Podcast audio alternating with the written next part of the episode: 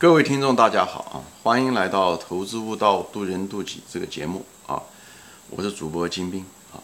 今天呢，我就泛泛的谈一个叫什么呢？叫做创业的选择啊！创业的选择啊！我谈这些节目啊，其实我很难怎么说呢？我很难提供一个很具体的一个建议啊！什么原因呢？其实上是两个最主要的原因，一个就是其实创业是一个很个性化的一个东西。不是说你看好了哪个行业，哎，那个怎么样，你进去就会成功，绝对没有那么简单。如果这么简单的话，那么那些专家提供这些建议就好了，以后所有的人都能成功了。所以一定不是这么简单的啊！一，这时代变化太快，你你创业了以后，呃，很可能三年以后你所创业的东西都是就就就过时了，或者别人搞出来比你更好的东西，就你就没有机会了，好吧？这个这是这个一方面。另外一方面，其实更主要的就是创业，其实选择什么行业跟你本人有关系。不，所以你眼睛不要老是对外看哦，什么新，什么是潮流，什么是未来，这是一方面是对外，还有一个是对内。你是什么样的一个人很重要。你是个是不是很有天分的一个人？你是不是一个只是一般的人？或者说你是不是一个勤奋的人？你是不是思维比较开阔的人？呃，你是处于什么样的一个专业？呃，你对数字感兴趣，还是对跟人打交道感兴趣？这些你是什么样的人？我是谁？和世界是什么？这两个东西综合在一起的优化，才是你最后创业成功的一个最重要的两个维度，一个是内，一个外，好吧？所以我这里就不展开说了。所以这因为这地方就涉及到你选什么样的行业，你选什么样的行业啊？呃。我我举一些例子吧，这样的大家好一点。我我说过了，我在这地方不提供具体的创业的呃建议，因为我不了解你，你是什么样的人，这个东西很重要。同样两个人选择的是同样的创业的一个机会，这两个人最后结果很可能是完全不一样。那么差别在哪地方？差别就是这两个人的差别。所以因为镜头前我不知道，对吧？对吧？这是这些嗯很多观观众听众，所以我也不知道你是谁。如果我要提供一个很具体的。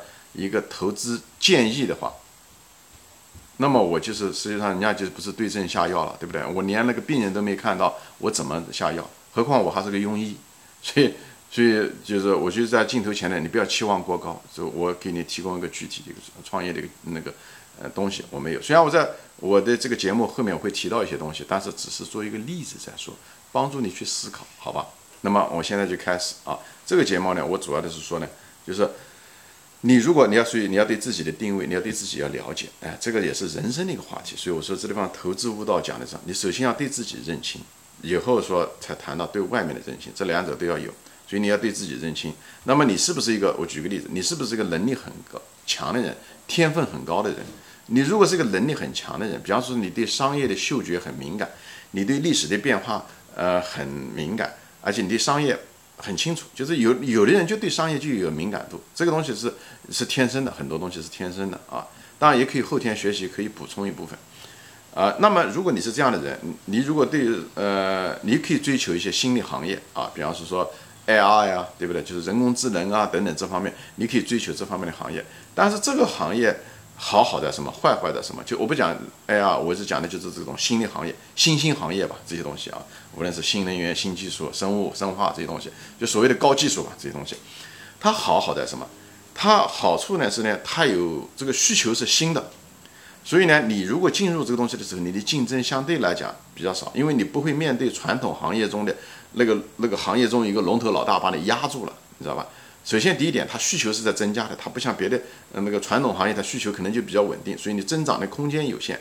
而且呢，这个这个传统行业中呢，可能有就已经有很有经验的那个龙头老大在那方把你压制住了，所以你你的空间也好，你的竞争对手也好，一个需求空间有限，还有一个竞争对手把你压住了，所以呢，你的那个成活率就比较低，对吧？这是一方面，但也有成活率，我后面会说啊。但是我的意思讲，前提是你如果定位自己是个能力超凡的人，比一般这种都是少数人。我就现在就是简历，因为大多数人都不是这样的人，所以我这地方我会花的时间篇幅少一点。如果你认为你确实是很聪明，OK，你是北大，你是清华的，而且你想法就跟人家不一样，你的认知能力就不一样，你的触觉不一样。首先第一点，你要确实是这么一回事情，而不是那种自大啊。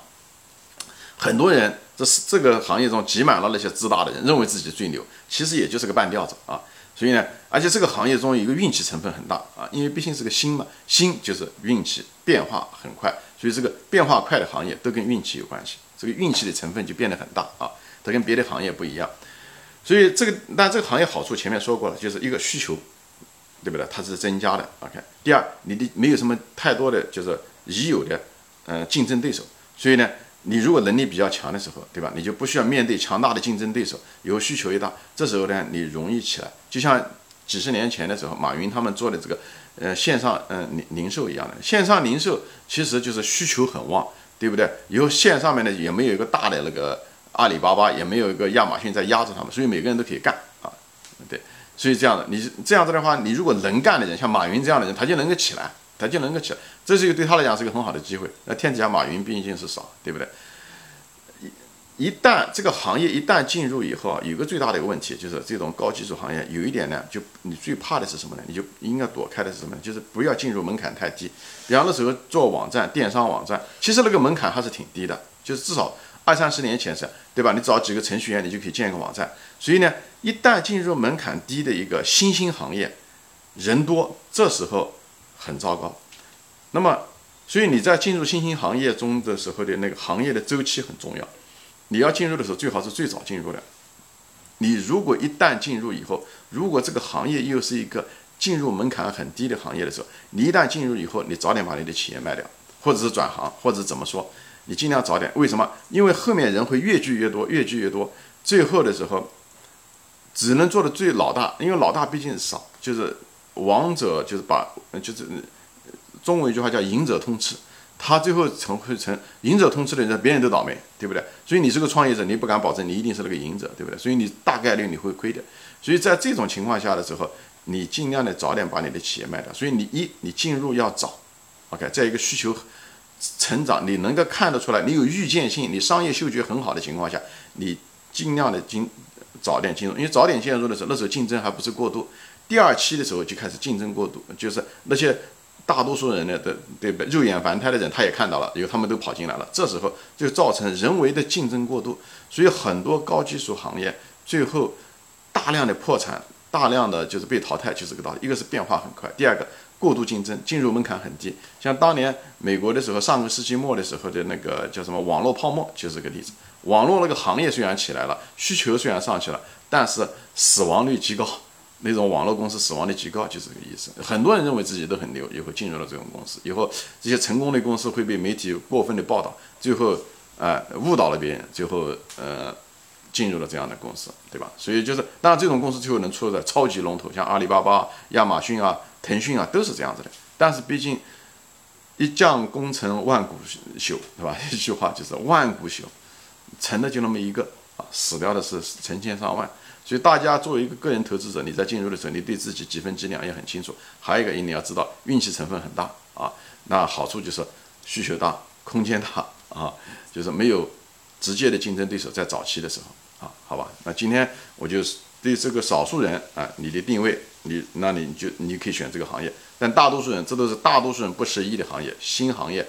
不大多数人不是，但是年轻人都对新行业、新东西感兴趣，媒体报道的最多，所以吸引的人是最多的。所以也就是说，说白了，就竞争者，嗯嗯嗯嗯过多。所以你如果是个聪明者，你如果是个策略者的话，你在这地方不能只是按照自己的兴趣，就是因为图新，啊，图时髦，啊，呃，图所谓的未来的前景嘛，被这个单一的这个因素进来，你将会遇到很多你没有想到的困难和。没有难以想象的失败率啊，所以很多人创业失败跟这个有关系，好吧？特别是那些自认为自己智商很高的人啊，本人也是创业者，所以我有亲身体验啊。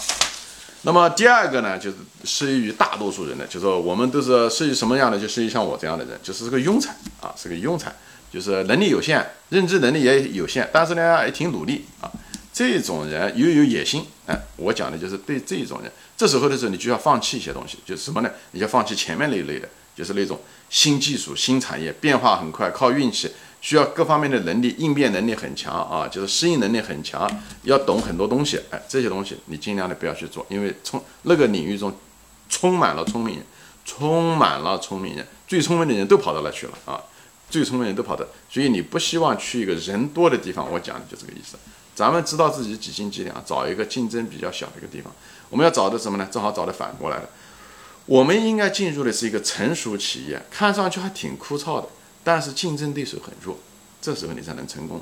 人生是个取舍，你有的时候很可能真的要放弃你自己的兴趣，你真正放弃了一种令人激动的产业，而进入一个你如果想成功的话，你对你来讲，如果成功更重要，而不是那种激动啊，呃，更重要的时候，那么这时候的时候，对这一类的人，我建议你进入成熟的行业，竞争对手弱，OK。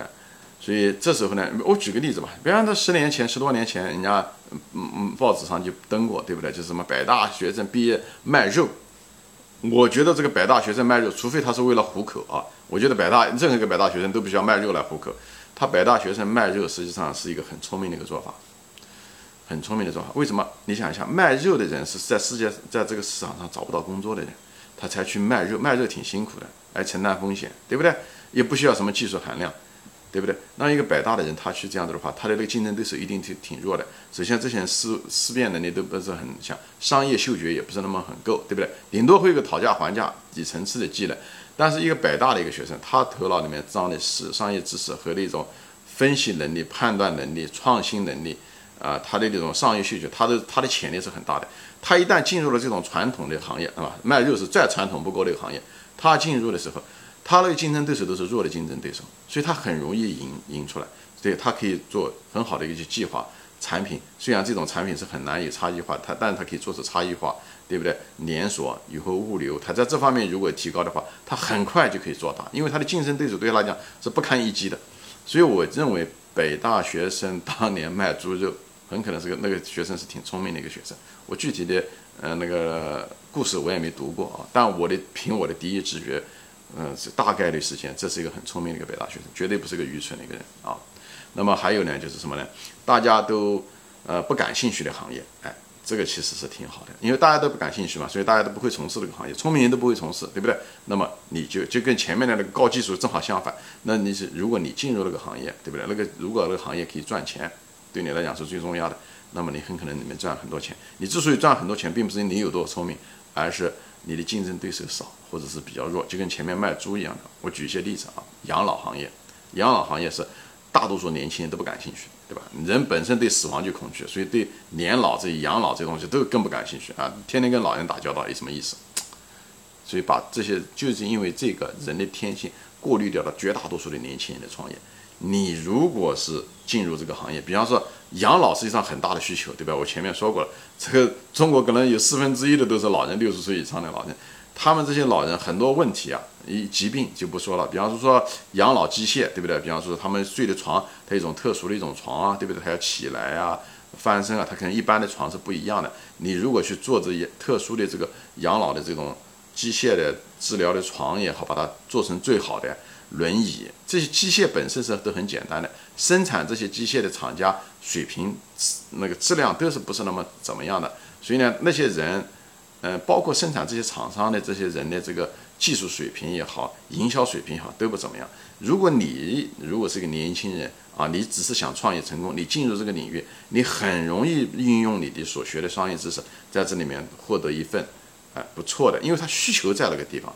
只是那种需求，大家都不感兴趣的需求，但他那些需求都是真金白银的，因为中国人很孝顺，好吧，所以都愿意，子女都愿意花钱给老人买这些东西，所以你只要能够质量好啊，哎，你是在这是能赚很多钱，包括老人那些护肤品，很多护肤品讲的是年轻人嗯怎么样漂亮啊什么，但是还有一种护肤品，就是老人的护肤品，因为老人的皮肤非常敏感，干燥容易痒，因为他那个呃代谢能力差了。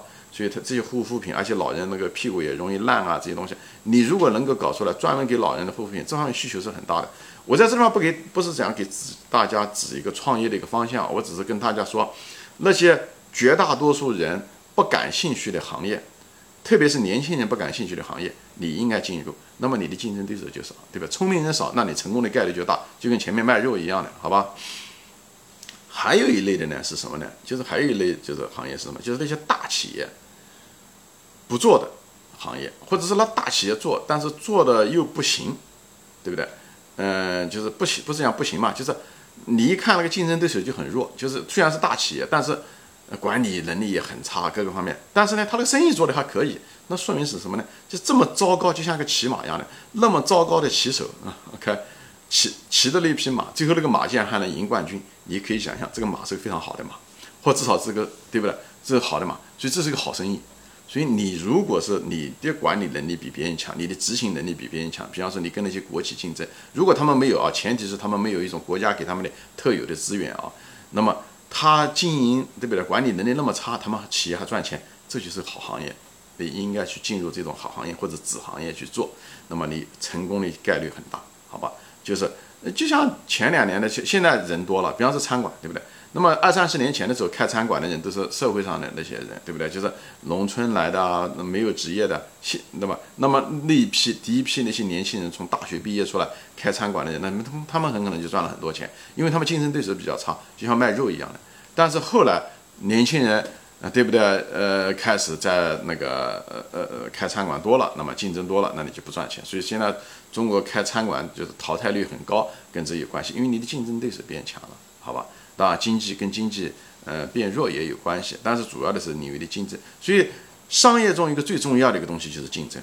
所以你能够用通过各种思路和手段，能够避开竞争过度，这是这是你必须要考虑的第一件事情，好吧？所以这就是为什么，哎，就是要我就跟大家讲，对大多数人来讲，我们的智商不是特别高，我们要找的是那种对手比较弱的，对手弱，对手少。那么，那我们成活的成功的概率就大，对吧？这是一种逆向思维讲，而不是讲你有多牛。你如果天天讲到自己多牛，那你就搞了一个新行业去。那个东西就是聪明人都在了，竞争也很厉害啊，机会也很多，但最后的结果是竞争大于机会。虽然机会也在涨，竞争，嗯，那个成长的概率更大，所以竞争最后就把你给挤跑掉。就是你大概率事件是会被干掉，而你要是进入了一个没有人进入的一个行业，需求又在那个地方，大家又不感兴趣。那个其实你成功的概率是最大的，好不好？所以今天就说到这里啊，就是所以大家在创业方面其实跟投资是很相似的，考虑两个，一个是需求，一个是竞争。但大多数人就把需求看的，就我讲是创业啊，把需求看的过于乐观，哎，觉得哎呦这个是新行业，大家国际都需要，大家都这么看，但是呢，却大多人都跑进去做，最后的结果是导致过剩啊，创新过剩。产能过剩，啊，聪明人过剩，这高科技企业的这几个三几高啊，所以大家都得避免这个。这样的话，你创业的成功的概率就会大很多，好吧？行，今天我就说到这里啊，谢谢大家收看，哎，欢迎大家转发分享。